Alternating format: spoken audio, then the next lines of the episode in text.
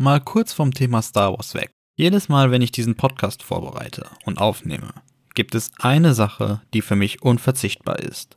Und das ist ein Booster von Just Legends. Ich trinke die Gaming Booster von Just Legends jeden Tag. Und sie helfen mir dabei, fokussiert zu bleiben, wenn ich diesen Podcast vorbereite und aufnehme.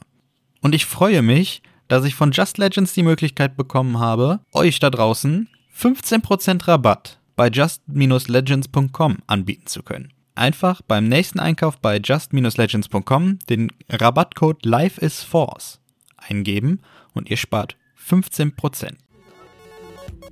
Willkommen zu Podracer, ein Star Wars Podcast.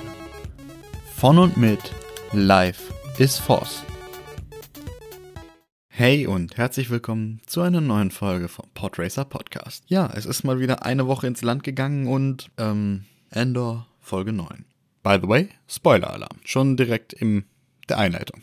Wie ich schon vermutet hatte in den letzten beiden Folgen, ähm, war der Gefängnisausbruch natürlich noch nicht zu sehen. Den haben sie sich natürlich für die zehnte Folge aufgespart. Äh, damit habe ich ja bereits gerechnet gehabt, weil es einfach vom Aufbau her bis der bisherigen ähm, Story Arcs so am meisten Sinn gemacht hat. Und äh, ich bin auch froh, dass sie es getan haben, weil ich finde, das ist ziemlich gut, wie sie da jetzt herangegangen sind, dass sie quasi erstmal ein Setup gemacht haben dafür, dass auch wirklich genug Leute ausbrechen wollen, weil zum Beispiel Kino Loy, der Charakter von Andy Serkis, der wollte ja zum Beispiel am Anfang nicht ausbrechen oder der hat ja noch in das System getrustet, Vertrauen gehabt in das System. Jetzt sind natürlich die Weichen gestellt, dass möglichst viele Gefangene natürlich ausbrechen wollen. Äh, wie gesagt, ich, äh, ich bin zufrieden mit dem, wie sie es gemacht haben. Ähm, womit ich auch zufrieden bin, ist, dass, äh, dass die Serie momentan einen sehr, sehr dunklen, sehr, ja, dunkel ist eigentlich das beste Wort. Also es ist wirklich, die Art und Weise, wie das Imperium dargestellt wird, ist so grauenerregend, schlimm und dunkel wie nie zuvor und das ist etwas, das hat dem Imperium sehr, sehr lange an Charakter gefehlt. An äh, Thrawn hat man hin und wieder gemerkt, dass da doch so eine gewisse Eiseskälte ist, klar. Auch später dann in, in durch Szenen wie die Zerstörung von Mandalore und sowas hat man das durchaus gesehen, aber jetzt einmal so zu sehen, wie es wirklich in der Zeit war und auch die Auswirkungen auf das Volk zu dem Zeitpunkt zu sehen, das ist einfach nochmal was ganz anderes und ich, ich muss einfach meinen Hut ziehen und einfach nochmal sagen, Endor ist beste Serie, die Disney zu Star Wars bisher rausgebracht hat. Das ist einfach so. Kommen wir jetzt zu den Easter Eggs. An der Stelle natürlich noch einmal eine zweite Spoilerwarnung. Ja, die Einleitung war schon spoilerhaft, aber jetzt einfach nochmal eine Spoilerwarnung. Hey, es folgen jetzt definitiv Spoiler. Wenn ihr die Folge noch nicht gesehen habt, guckt sie euch erst an und kommt dann wieder. Und dann würde ich sagen, können wir anfangen. Das erste, was ich da, äh, zu der Folge sagen möchte, ist, die Folge hat sehr, sehr viel Ähnlichkeiten mit George Lucas allererstem ähm, ja, Film in Spielfilmlänge. THX 1138, also 1138. Das war so ein, so ein Studentenprojekt von dem, dass er dann, sobald er wirklich Filmemacher war, auch nochmal in Spielfilmlänge umgesetzt hat. Und ähm, visuell gesehen zum Beispiel die weiße Kleidung der, der Protagonisten, das Gebäude unter Wasser, die langen Gänge oder inhaltlich auch dieses, diese Unterdrückung und dieser Wettbewerb zwischen den Gruppen. Das ist alles, das sind alles Aspekte, die man in dem, ähm, in dem Film von George Lucas damals sehen konnte. Und jetzt in Endor halt in diesem Gefängnis-Arc noch einmal ganz stark auch heraussehen kann. Auch eine Sache, die quasi eine Referenz auf George Lucas alte Werke sind. Es gibt eine Szene, ähm, das ist die Szene, wo die, die Folter an Biggs anfängt. Da geht die Tür zu, die Kamera senkt mit der Tür den, den ähm, Sichtbereich zum Boden. An der Kamera geht ein äh, imperialer Offizier vorbei und die Kamera folgt den Schritten dieses Offiziers, bis er um die Ecke biegt. Und das ist eine 1 zu 1 Umsetzung einer Szene aus Episode 4, eine neue Hoffnung, nämlich als Leia von Vader und dem komischen ähm, ja, Folterdruiden da auf den Todesstern gefoltert werden soll. Da haben wir nämlich auch, dass die Kamera aus dem Raum, aus der Zelle rausfährt, die Zelle, Zellentür sich schließt, auch hier die Kamera mit der Zellentür auf den Boden fährt, eine Person an der Kamera vorbeigeht, die Kamera den Schritten dieser Person folgt, bis, während sie den Gang entlang geht. Es ist einfach wirklich eine 1 zu 1 Umsetzung. Ich werde das die Tage auch nochmal auf, äh, auf Instagram posten. Äh, da könnt ihr euch quasi eine, eine direkte, ähm, wie heißt das, einen direkten Vergleich dazu ansehen. Super gemacht. Außerdem auch nochmal in Bezug auf die letzte Folge, die Geschehnisse in dieser Folge, die im, im, äh, in dem Gefängnis äh, passieren, die zeigen eins zu eins, dass das, was Luthen zu Saw gesagt hat, ja, perfekt zutrifft. Weil Luthen hat ja gesagt, er möchte das Imperium wütend machen, damit es brutaler vorgeht, damit es quasi äh, strenger, strenger Hand hat und sowas. Weil desto strenger das, äh, des, je äh, strenger das Imperium agiert, desto eher wollen Leute sich der Rebellion anschließen. Und das ist genau das, was in dem Gefängnis passiert. Die haben die Strafen erhöht, für alle das Doppelte. Die Leute sind mega unzufrieden, haben Bock zu rebellieren. Jetzt auch in der Folge, Kino ist ja, der, der, der ist ja noch so, der trustet ja noch in das System und denkt sich so, ja, 217 Schichten noch, dann bin ich hier weg. Bis er dann am Ende der Folge feststellt, Pustekuchen. Wenn ich hier rauskomme, werde ich direkt auf einem anderen Level wieder reingebracht. Und das ist so der Knackpunkt, okay, ich will jetzt auch rebellieren. Und das ist einfach wirklich eins zu eins das, was Luthen zu Saw gesagt hat. Und ich glaube, Luthen ist wirklich quasi so der Inbegriff äh, dessen, was, woraus die Rebellion entsteht, quasi. Ich finde übrigens auch witzig, dass äh, Cyril im Gespräch mit seiner Mutter ähm, irgendwann versucht, sie zu übertönen, indem er äh, aus seiner Schüssel absichtlich schlürft. Das ist äh, dieses, dieses ständige Eingerede von seiner Mutter. Man merkt, dass es ihn sehr, sehr stört. Will jetzt noch nichts mutmaßen, weil wir jetzt eigentlich nicht bei den Theorien sind. Aber ich könnte mir vorstellen, dass äh, aufgrund dessen, wie sich Cyril jetzt in dieser Folge verhält, auch mit dem, ich sag mal in Anführungszeichen Stalking. Nein, ich würde die Anführungszeichen würde ich weglassen. Ähm, auch mit dem Stalking von ähm, Dedra. Ich könnte mir vorstellen, dass Cyril eventuell in dieser Staffel oder in, in zumindest irgendwie in der Laufzeit der Serie Serie noch seine eigene Mutter tötet. Das, ich weiß nicht wieso, aber irgendwie erinnert mich das an, an so einen, ja, einen Psycho. Eine schöne Parallele haben wir in der Szene in der Kino, ähm, also der Charakter von Andy Serkis, das Licht in seiner, in seiner, ja, ich sag mal, Zelle, in seinem kleinen Wohnabteil, ähm, das Licht ausschaltet, äh, während Endor mit ihm redet und versucht herauszufinden, wie viele Wachen pro Etage zugegen sind. Einfach aus, aus Desinteresse an, an dem Gespräch. Und äh, genau dasselbe passiert im Senat, als äh, Mon Mothma redet. Immer mehr Senatoren verlassen den Raum, schalten das Licht ihrer kleinen, ähm, ja, wie heißt das, Standfläche, Gondel, Kabine ab. Ähm, das zeigt halt auch, dass die desinteressiert sind an dem, was Mothma sagt, vor allem weil sie halt auch, weil der Senat einfach keine Macht mehr hat. Palpatine macht das, was er möchte und der Senat hat eigentlich gar nichts mehr zu sagen. Und ähm, ich finde die Parallele zwischen genau diesen, diesen beiden Dingen, dieses, dieses Desinteresse, das zeigt einfach einmal, wie A, die Politik schief läuft und B, dass äh, ähm, Kino halt noch, noch sehr desillusioniert ist mit dem, wie es eigentlich um ihn steht. Weil er ja wirklich erst am Ende der Folge realisiert, der kommt aus diesem Gefängnis nicht raus, wenn er nicht bei der Rebellion dabei ist. Ja bei der, Kino, bei der äh, Gefängnisrevolte jetzt in dem Fall. Und letzten Endes muss man das halt auch mal wieder sagen, auch in dieser Folge, das Imperium hat wieder extrem starke Ähnlichkeiten ähm, vom Handeln her, ähm, wie auch die Methoden der Nazis schon waren. Also da ist die, die Ähnlichkeit, die ist da, die ist gegeben. Es tut mir leid, wenn ich mich da jetzt äh, nochmal wiederhole in Bezug auch auf die letzte Folge. Es ist einfach so. Man, diese Parallelen, diese Ähnlichkeiten, die kann man nicht, nicht wegdenken. Die sind da. Das ist gewollt. Und ich, ich finde das einfach krass. Ja, das war's aber auch schon mit ähm, kleinen Easter Eggs, weil die Folge nicht wirklich viel geboten hat. Deswegen habe ich da jetzt möglichst äh, geguckt, dass ich viel raussuchen kann, was ich irgendwie finde. Klar, manche Sachen sind sehr obvious. Kommen wir zu meinen, äh, ja, zu meinen Impressionen, meinen Eindrücken und äh, natürlich auch den Theorien, die ich noch äh, für den Rest der äh, äh, Staffel habe. Also erstmal, ich bin sprachlos. Das Imperium hängt Leute, um die eigene Macht zu zeigen, ja. Äh, hier, der, eine hat ja gesagt, er möchte Pack gerne hängen, einfach um den Leuten zu zeigen, äh, dass die die Fäden in der Hand haben, ja. Dann äh, das Imperium schlachtet ein ganzes Volk ab äh, und äh, nimmt die Schreie von denen auf. Ja, dann nimmt es die Schreie, filtert die Schreie der Kinder daraus, um mit diesen Schreien dann äh, die Gefangenen zu foltern, ja. Und die Gefangenen, die äh, aus einem Gefängnis gerade rauskommen, äh, werden direkt wieder reingeschmissen.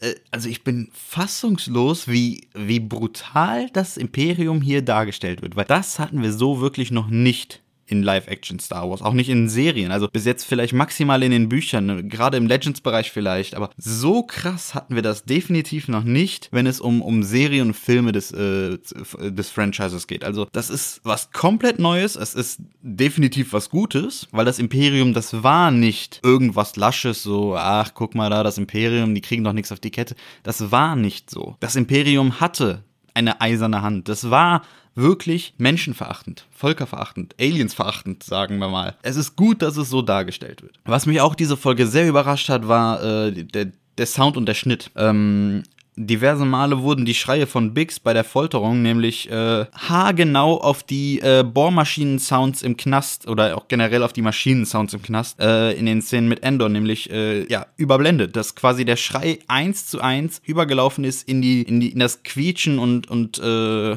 ja durch Metallfräsen äh, der Bohrmaschinen und sowas äh, ja überall. Ich, das, das war einfach das das ist Schnitt und Soundmischung auf sehr hohem Niveau.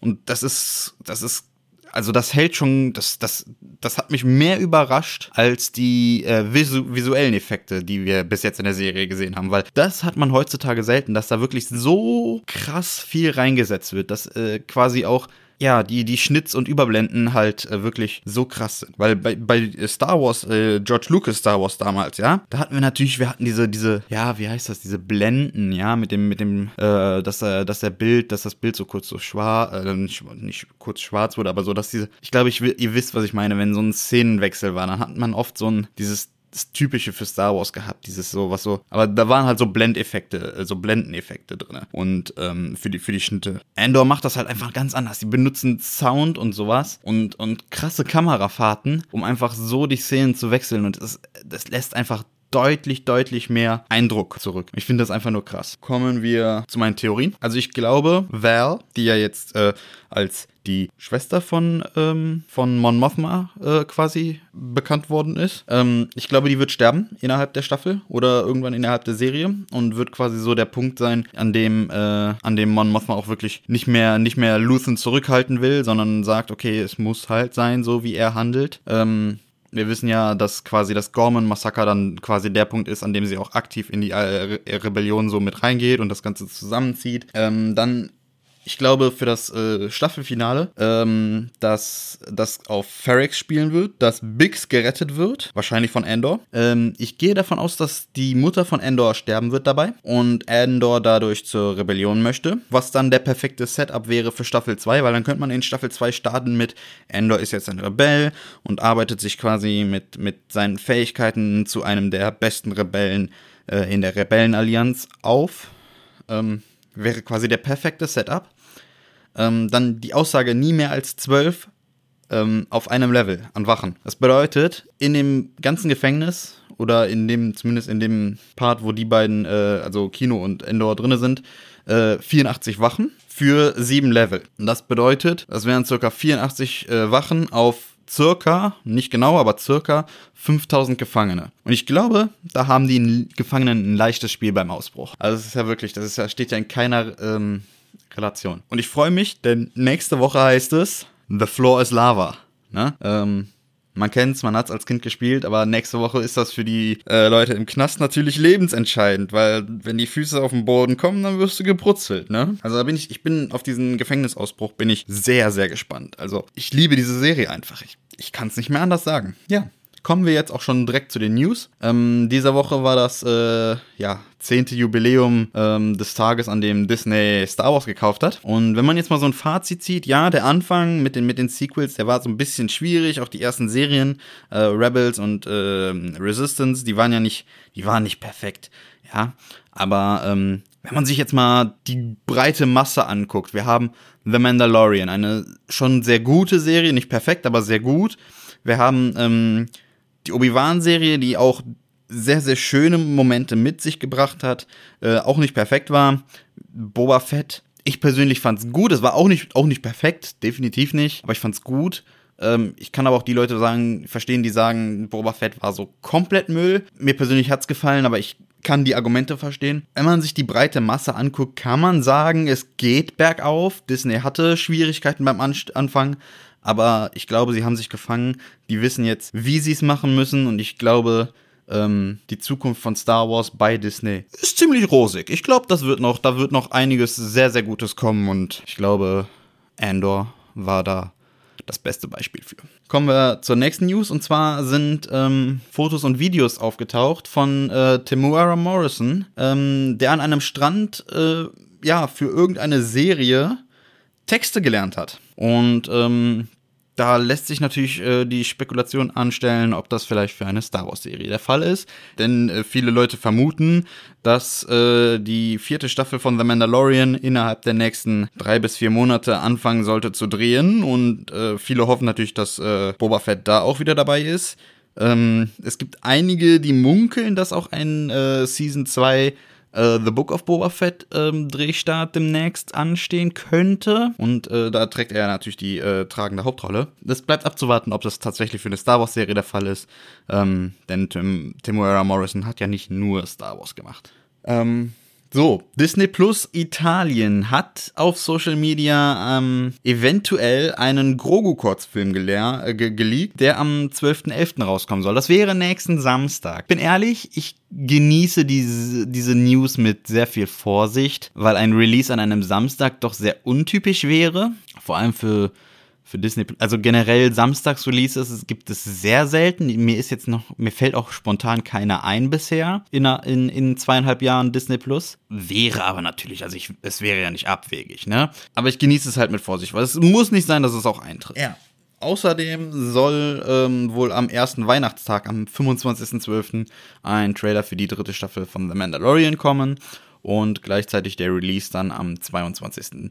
Februar 2023. Das ist natürlich auch nur ein Gerücht, angekündigt ist das nicht, äh, aber das stammt wohl aus äh, zuverlässigen Quellen. Wie gesagt, ich würde es mit Vorsicht genießen. Außerdem sind jetzt Dinge bekannt geworden über die Rolle von Moff Gideon, beziehungsweise über sein Aussehen in Mandalorian Staffel 3. Und zwar soll er eine schwarze mandalorianische Rüstung bekommen, die Hörner am Helm hat, ähnlich wie die von Darth Maul, die Hörner. Und der Helm soll rote Augen bekommen. Außerdem soll Endor Staffel 2 am 21. oder um den 21.11. herum ähm, in London mit den Dreh für Staffel 2 anfangen. Und der Produzent hat jetzt in einem äh, Video gesagt, in einem Interview gesagt, dass Yavin 4 in der zweiten Staffel vorkommt. Äh, da bin ich auf jeden Fall auch sehr gespannt drauf. Ähm, ja, Andy Serkis, der ja den Kino Loy spielt, äh, der hat jetzt gesagt, dass äh, Kino Loy nicht mit Snoke verwandt ist. Ähm, wer sich erinnert, ähm, Andy Serkis hat ja auch schon äh,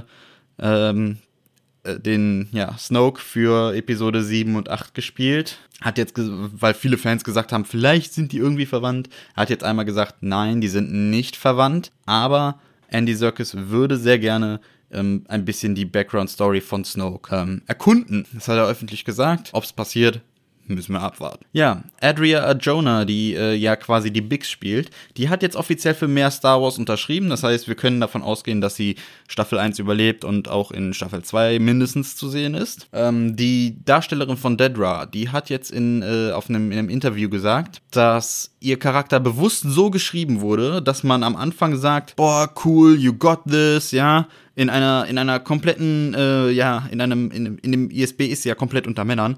In diesem Männersystem, die Frau steht ihren Mann oder die Frau steht ihre Frau, besser gesagt, zeigt denen, dass, äh, dass, das, dass sie in der Männerwelt durchstarten kann, ja, und äh, mittlerweile eben halt das Ganze sich in, ja, ich glaube, ich feuer die doch nicht mehr an.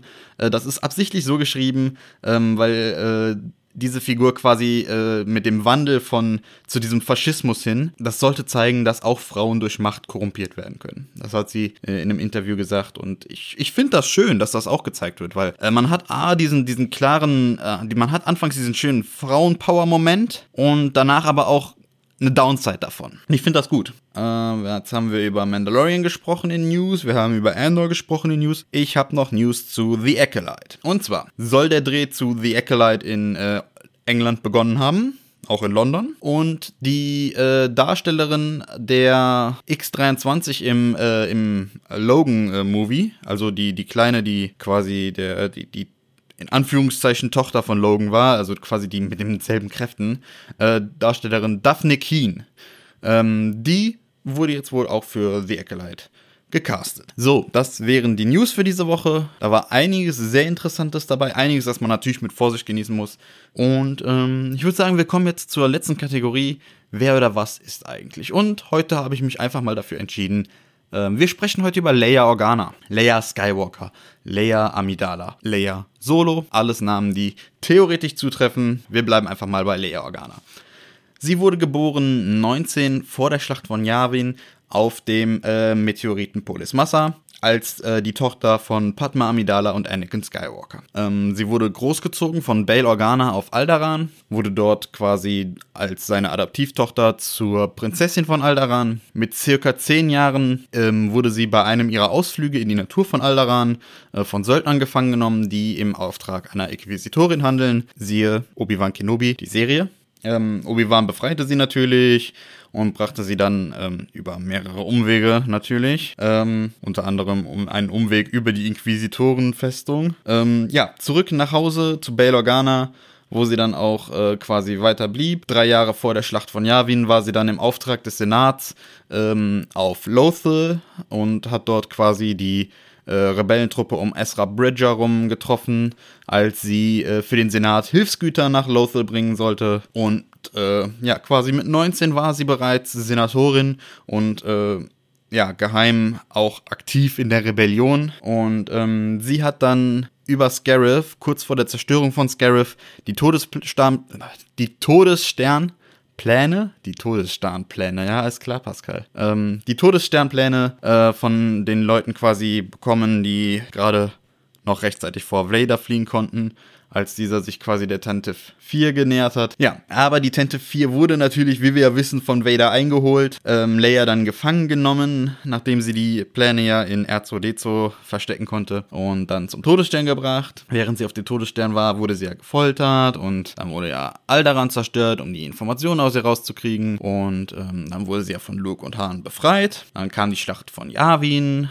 die Zerstörung des ersten Todessterns, die ähm, ja, Belobigung von Luke und Han. Kurze Zeit später ähm, fand die Schlacht von Hoth statt. Ähm, nach der Flucht von Hoth ähm, fand man, äh, hat, hat, sich Leia ja zusammen mit Han Solo, Chewbacca und den beiden Droiden auf, nee, nur C3PO. Ähm, in der Wolkenstadt wiedergefunden, dort traf sie Lando Calrissian und der hat ja dann für Vader quasi dafür gesorgt, dass äh, die nicht fliehen können und ja, Luke kam dem Ganzen dann ja zur, zur Hilfe und äh, die haben es gerade so geschafft, da rauszukommen, nachdem Han ja ähm, in Carbonit eingefroren wurde. Dann haben sie Luke noch gerettet nach seinem äh, Kampf mit Vader. Und ähm, ja, nach, der, nach dem Kampf von Luke und Vader in der Wolkenstadt, also Bespin, war es so, dass Mon Mothma gesagt hat, okay, ähm, die Rebellen sollten sich vielleicht alle so ein bisschen aufsplitten, weil alle Rebellen zusammen an einem Ort ist ein viel zu großes Angriffspflaster für fürs Imperium. Das können wir uns nicht leisten. Und ähm, ja, äh, Leia war da zwar gegen, aber ähm, konnte sich dagegen natürlich nicht wehren, weil das Oberkommando der Rebellen das so entschieden hatte. Und ähm,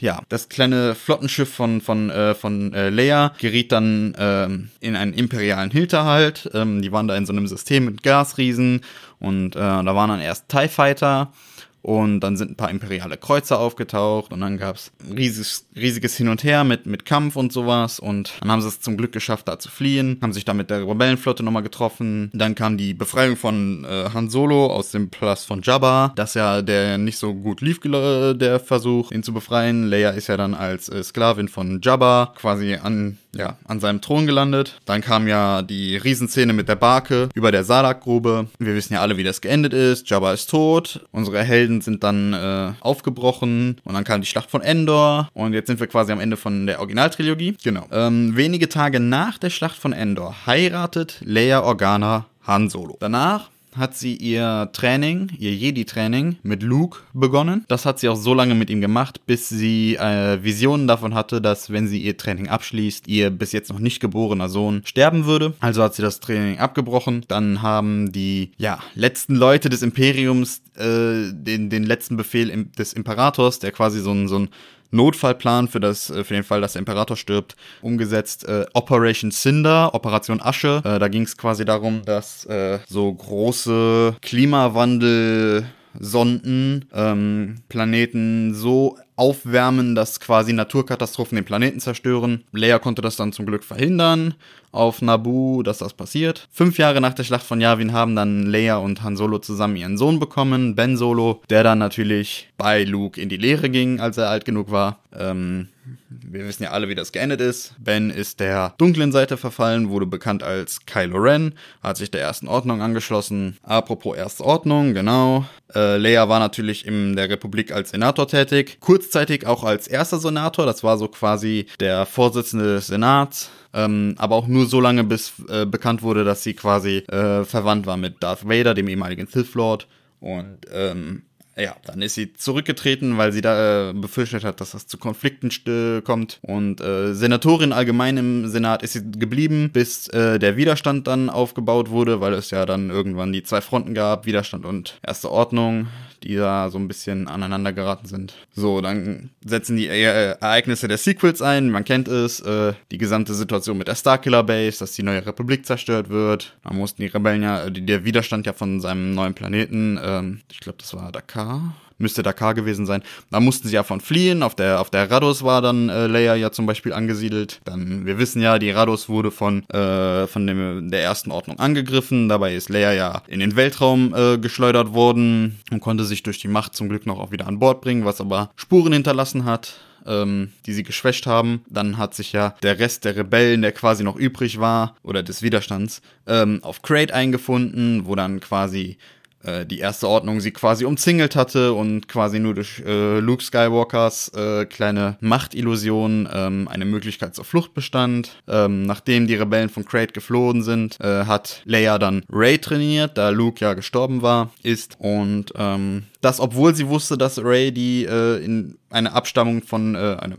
oder von Palpatine abstammt. Und ähm, wie wir ja wissen, benutzte Leia dann ihre letzte Kraft während der Episode 9, um äh, Ben mit der Macht zu rufen und quasi für ihn den moralischen Kompass zu spielen und ihn zurück zur dunklen, äh, zur, zur dunklen zur dunklen Seite, ist klar, Pascal, zurück zur hellen Seite zu bringen, ähm, ihm quasi den letzten Schubs äh, zu geben, dass er doch das Richtige tut. Und wir wissen ja alle, ähm, er hat am Ende quasi seine Lebenskraft gegeben, damit Lay, äh, Lay, Ray leben kann. Und ähm, dann verstarb Leia Organa, ja. Genau, das ist Leia Organa, einer der Kultcharaktere aus Star Wars. So, damit sind wir für die heutige Folge von Podracer Podcast natürlich durch. Ähm, ich bin tierisch gespannt auf die zehnte Folge von Andor. Ich freue mich tierisch darauf, was wir am Mittwoch sehen dürfen. Und ähm, ja, ich wünsche euch jetzt erstmal eine angenehme Woche. Wir hören uns nächsten Sonntag um 18 Uhr wieder. Vergesst nicht, Podracer Podcast auf äh, eurer Podcast-Streaming-Plattform zu folgen, sei es Spotify, sei es Apple Music, sei es Amazon Music, sei es Deezer, vielleicht auch Google Podcasts, wer weiß, wer weiß. Und vergisst natürlich nicht, den Instagram-Account abzuchecken. Wie gesagt, ich werde da natürlich den äh, Direktvergleich der beiden Szenen, die ich eben angesprochen habe, einmal posten. Und ähm, außerdem werde ich natürlich rundfragen, welchen Charakter ihr nächste Woche bei Wer oder Was ist eigentlich sehen wollt. Und ähm, dementsprechend verabschiede ich mich jetzt. Möge die Macht mit euch sein. Das war Podracer, ein Star Wars Podcast. Von und mit Life is Force.